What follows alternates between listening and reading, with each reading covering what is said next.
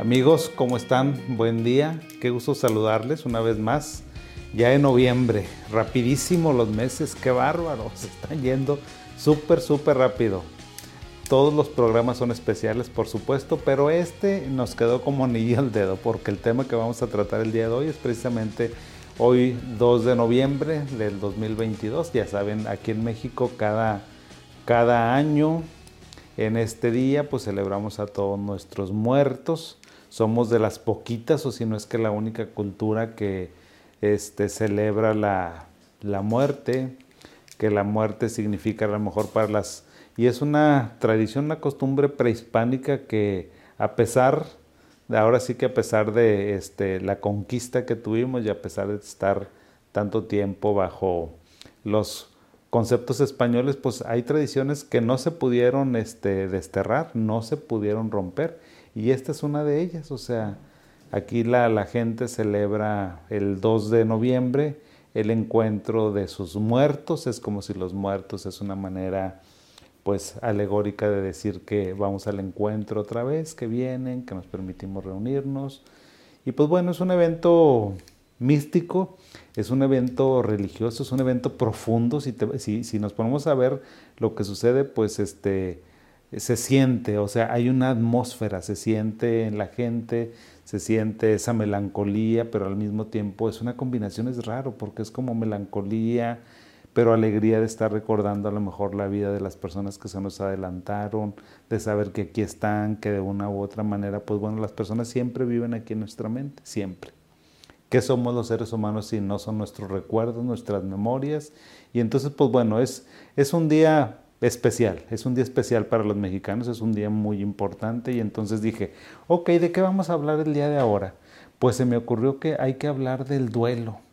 Este, de este concepto eh, tan descrito en muchas culturas y, es un concepto también, es un término estudiado por los grandes psiquiatras, los grandes padres y madres de, la psiquiatría, de lo que son las neurociencias.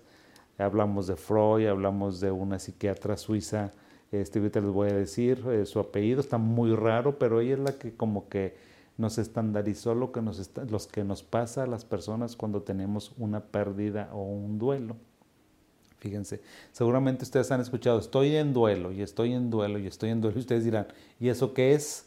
¿Cómo se come? ¿Qué significa?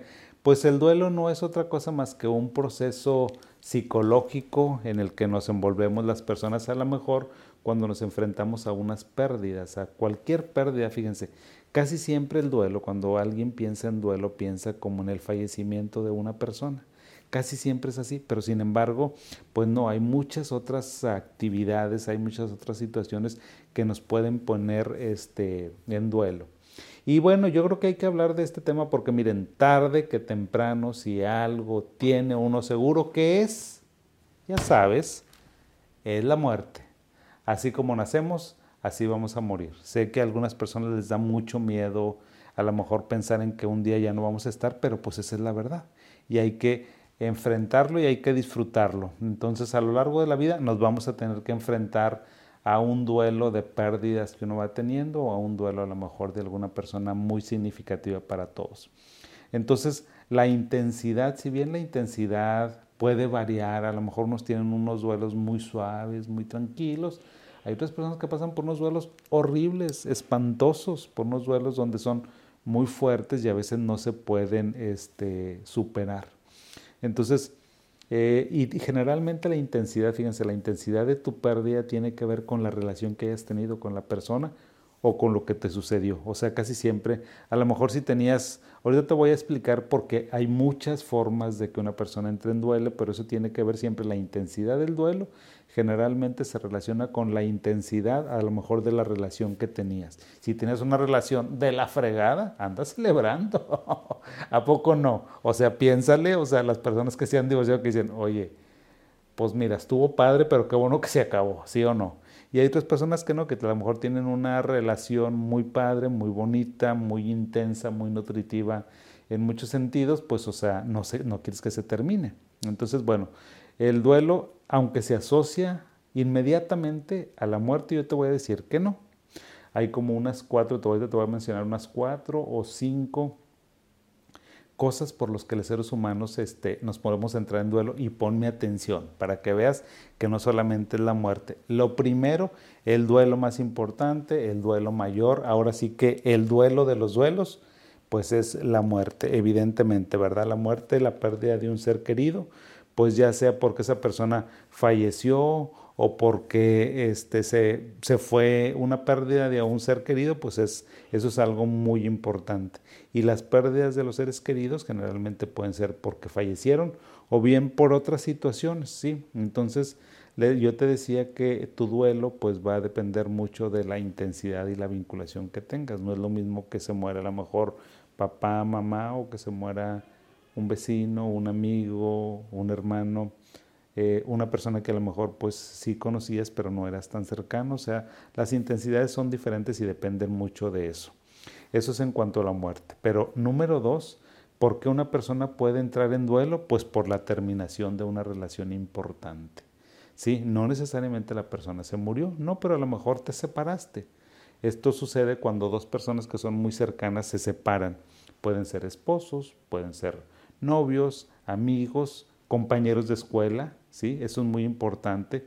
Trabajo o a lo mejor un grupo de, ah, de situaciones lúdicas, por ejemplo, piensen ahora en la pandemia, que antes se juntaban a lo mejor las señoras a hacer yoga, su grupo de yoga o su grupo de jardinería o de pintura, pues les daba mucho sentido. Si te pones a pensar cuando estábamos en plena pandemia, que estaba todo lo que da y que no te reunías con la gente, ¿a poco no te sentías con cierta tristeza, cierta apatía? Bueno, eso era un tipo de duelo. ¿Sí? ¿Por qué? Porque pues terminaste una relación importante en tu vida, ¿sí? Entonces, otra situación que es muy importante, la tercera causa de duelo puede ser un cambio de domicilio. Tú dirás, ¿un cambio de domicilio, doctor? Pues por supuesto, porque te voy a decir por qué. Mira, cuando estás en el trabajo, dices, ya quiero que se acabe el trabajo, ya me quiero ir a mi casa.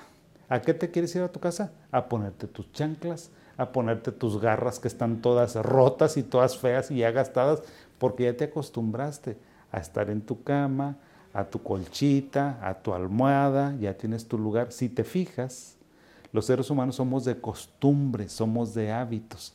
Es más, hasta ya sabes en qué lugar te sientas en la mesa, no porque ese sea tu lugar, sino porque ya lo agarraste, o ya sabes cuál es tu plato, tu vaso, ya, ya conoces. Entonces, los cambios de domicilio a veces son muy importantes y son muy importantes para cuando las personas están muy vinculadas, muy estrechas. A veces para los niños, adolescentes, los cambios de domicilio son muy importantes porque no solamente te cambiaste de tu casa, ya no tienes las mismas cortinas, ya no sabes dónde está el baño, ya no sabes dónde están tus utensilios, ya no te juntas con los vecinos, o sea, ponte a pensar todo lo que implica un cambio de domicilio y ahí también esa es una causa de duelo, esa es la tercera causa. Otra causa de duelo puede ser el estatus profesional, ¿verdad? Pues a lo mejor estabas muy a gusto en tu trabajo y se terminó. Se terminó porque también tenemos que pensar que, pues bueno, todo tiene ciclos.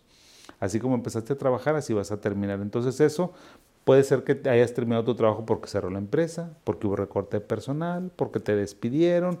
Entonces eso puede llegar a ser una catástrofe para algunas personas porque el trabajo nos da mucho sentido. Miren, yo estoy con bata, ahora ni les había presumido que traigo bata. Es la primera vez, yo creo, que ando en un video con bata. ¿Y qué sería yo de no ser doctor? Entonces se dan cuenta de todo el sentido de identidad que nos da nuestro trabajo. Podemos pensar, oye, ¿tú qué eres? Ingeniero. Es más, siempre que nos juntamos con alguien, oye, ¿tú a qué te dedicas? No, pues yo soy publicista y tú, tú eres contador y tú. O sea, todos tenemos un sentido. Entonces el trabajo nos da un sentido de pertenencia muy importante y cuando lo perdemos, pues a veces podemos entrar en una crisis muy fuerte que puede llegar a ser un duelo. Esa es la cuarta situación. Otra situación, fíjense, una situación, una quinta situación que a lo mejor algunas personas van a decir, el doctor se la baña y otras personas me van a amar. Así soy yo.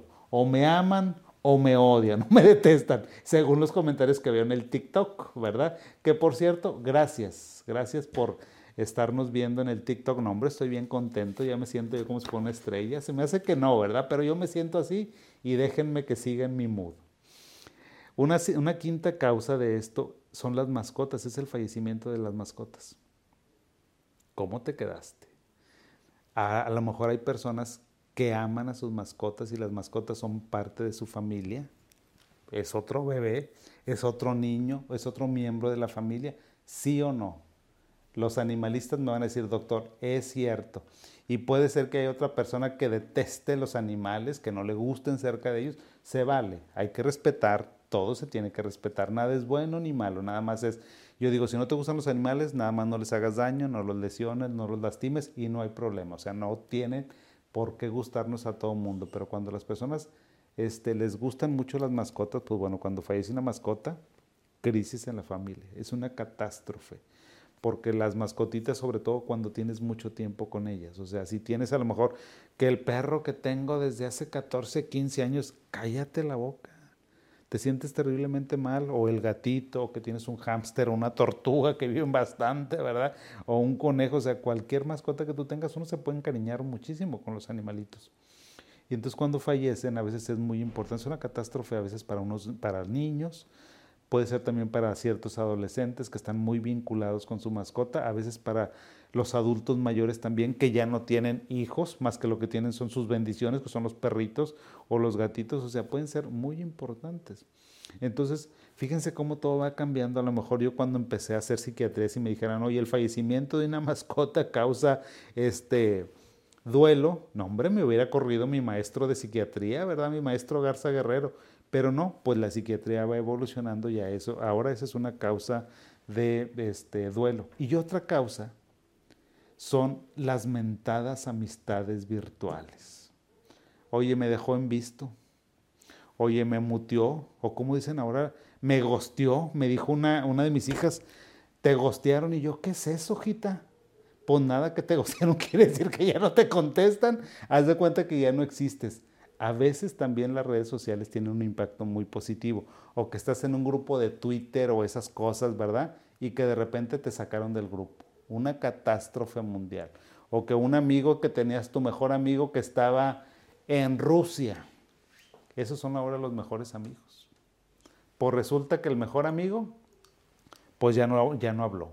Entonces esa es una pérdida. O sea, realmente a veces para las personas que se suelen vincular de una manera pues como les dijera, muy particular con las eh, amistades de las redes sociales, pues llega a ser un problema. Entonces todo eso, si se fijan, hay muchas causas, muchas, muchas causas de que tengamos este, duelos. Ahora, los duelos generalmente se resuelven solos, o sea, no necesitas venir conmigo, no necesitas andar gastando lanas con psicólogos y psiquiatras cuando tienes un duelo sencillo. Y si me dicen, doctor, ¿qué es un duelo sencillo? Pues es un duelo normal, un duelo a lo mejor 15 días, 3 semanas, un mes, dos meses, tres meses. Oye, mi duelo, pues este, está bien. Digo, puedo seguir estudiando, puedo seguir yendo a la escuela, puedo hacer mis cosas, me siento triste, me siento mal, hago un poco menos de actividades, pero ahí la llevo. O sea, eso es un duelo y eso es normal. O sea, las personas tenemos que sentir dolor. Yo sé que ahorita hay muchas personas que no quieren sentir, que quieren que todo esté perfecto, pero pues no, o sea, la vida a veces te da, no puedo decir palabras, malas palabras, ¿verdad? Pero la vida de repente te da unos fregazos bien dados. Y claro que te duele, por supuesto, eso también es parte de la vida. Entonces hay que aprender a tolerar ciertos duelos, porque si el duelo es normal y si el duelo nada más te dura así de unas de 15 días a 3 meses, yo te diría chido, síguele, échale adelante, no pasa nada. Pero hay otras situaciones en que los duelos no son así, que los duelos a lo mejor se van complicando, que en lugar, o bien a veces no se pasa por las fases, porque fíjense que el duelo, la psiquiatra esta que les dije, Elizabeth Kubler-Ross, que así se llama, esta psiquiatra identificó cinco fases del duelo, que es la negación, la ira, la negociación, la depresión y la aceptación.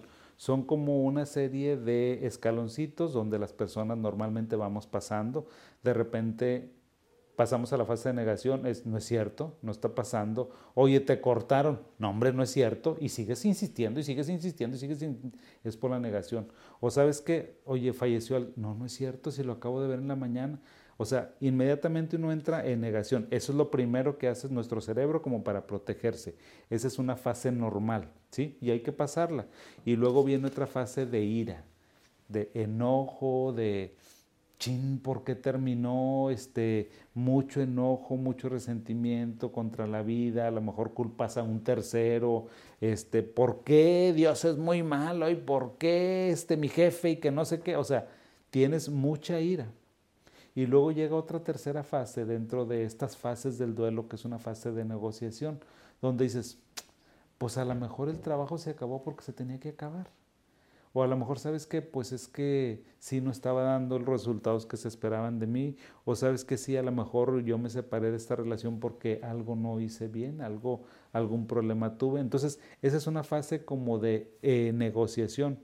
Luego viene una fase de depresión donde te sientes un poco triste, un poco decaído, casi no sales, no quieres estar con los amigos. Eso es normal y eso lo tenemos que pasar como para que nuestro cerebro se vaya preparando nuevamente para salir. Y luego terminamos con la quinta fase que es la aceptación, es donde, pues sabes que, pues sí, sí se murió mi mamá. Sabes que sí, creo que mi papá pues ya no está oye, sabes que me separé, sabes que mi novio o mi novia, pues sí es cierto que terminamos, sabes que ya se acabó la escuela, o sea, por más que me duela, ya se acabó. Entonces, hasta que llegamos a esta fase de aceptación, esas son las cinco fases, entonces se las vuelvo a repetir, las cinco fases del duelo que tenemos que pasar. La negación, la ira, la negociación, la aceptación, la depresión y la aceptación. Si tú pasas por estas cinco fases y estas fases las pasas en unas dos, tres semanas, perfecto. El duelo, si me dicen, oiga doctor, ¿el duelo es una patología? No, el duelo es algo normal, es algo que todos los seres humanos hemos vivido, todos. Piensa, si ya tienes más algunos añitos, piensa y verás que has pasado por algún duelo, seguramente. Si no, pues serás un robot porque todo el mundo hemos pasado por eso. Entonces ahí les dejo esas fases como para que las estemos reflexionando, para decirles que el duelo hasta cierto punto es normal, o sea, y eso está muy arraigado como en nuestra cultura también.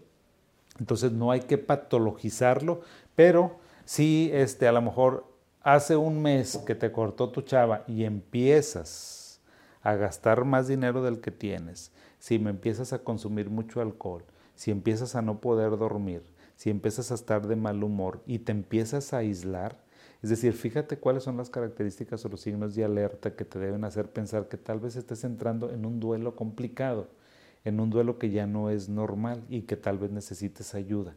O sea que no estás rindiendo en tu trabajo, te estás peleando con todo mundo, andas en el alcohol, ya me estás probando ciertas sustancias que antes no lo hacías, a lo mejor estás teniendo algunas conductas de ira o conductas autodestructivas que antes no las tenías y ahora sí las tienes. Bueno, ahí si estás en esa situación y pasaste por una pérdida, tal vez ahí sí necesitas ir con un psicólogo, con un psiquiatra para que te dé alguna consejería, alguna asesoría y que puedas salir adelante de esta situación. Entonces, como ven, este tema lo quería platicar, es un tema como de cultura general, es un tema que yo creo que todos debemos de saber, debemos de manejar y decir, bueno, pues este perdí algo, me tengo que sentir mal. O sea, si no, no sería humano y eso es normal, según lo que dijo el doctor Erasmo Saucedo, eso es normal, no hay que hacer absolutamente nada, nada más tengo que estarme observando y seguir adelante.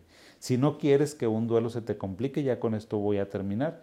Si tú te quieres proteger de que un duelo no te complique, yo sé que te duele un chorro que haya, que haya cortado. Que a mi niño me lo haya cortado su chava o que a mi niña me lo haya cortado su chavo sé que te duele bastante y que sientes que la vida se te vino para abajo, o que tronaste anatomía, o que tronaste una materia muy importante en tu carrera. Ok, date permiso de sentirte mal, de estar triste, de llorar, de estar un poco apático, apática, pero sigue adelante. Si ibas a hacer ejercicio, vuelve a hacer ejercicio.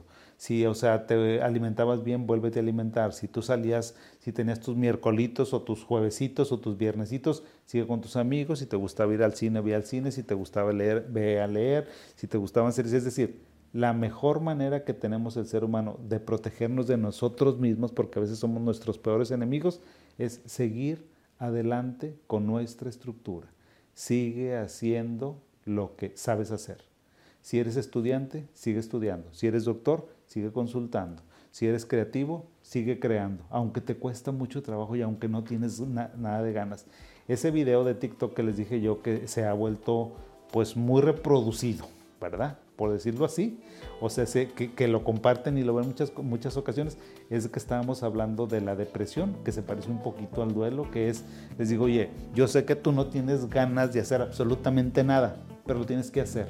O sea, tienes que forzarte. Aquí, más o menos, el consejo es ese. ¿sí? Hay que seguirle con nuestra vida, que al cabo la vida se va a acabar. ¿Ok? Bueno, que se la sigan pasando muy bien, que sigan comiendo mucho panecito de muerto, ¿sí? Y bueno, pues compártanos por ahí cómo celebran ustedes el 2 de noviembre. Les mando un abrazo, muchas gracias por la compañía y aquí seguimos. Los espero en la siguiente intervención y en todas nuestras redes sociales que aquí aparecen abajo. Gracias y hasta pronto.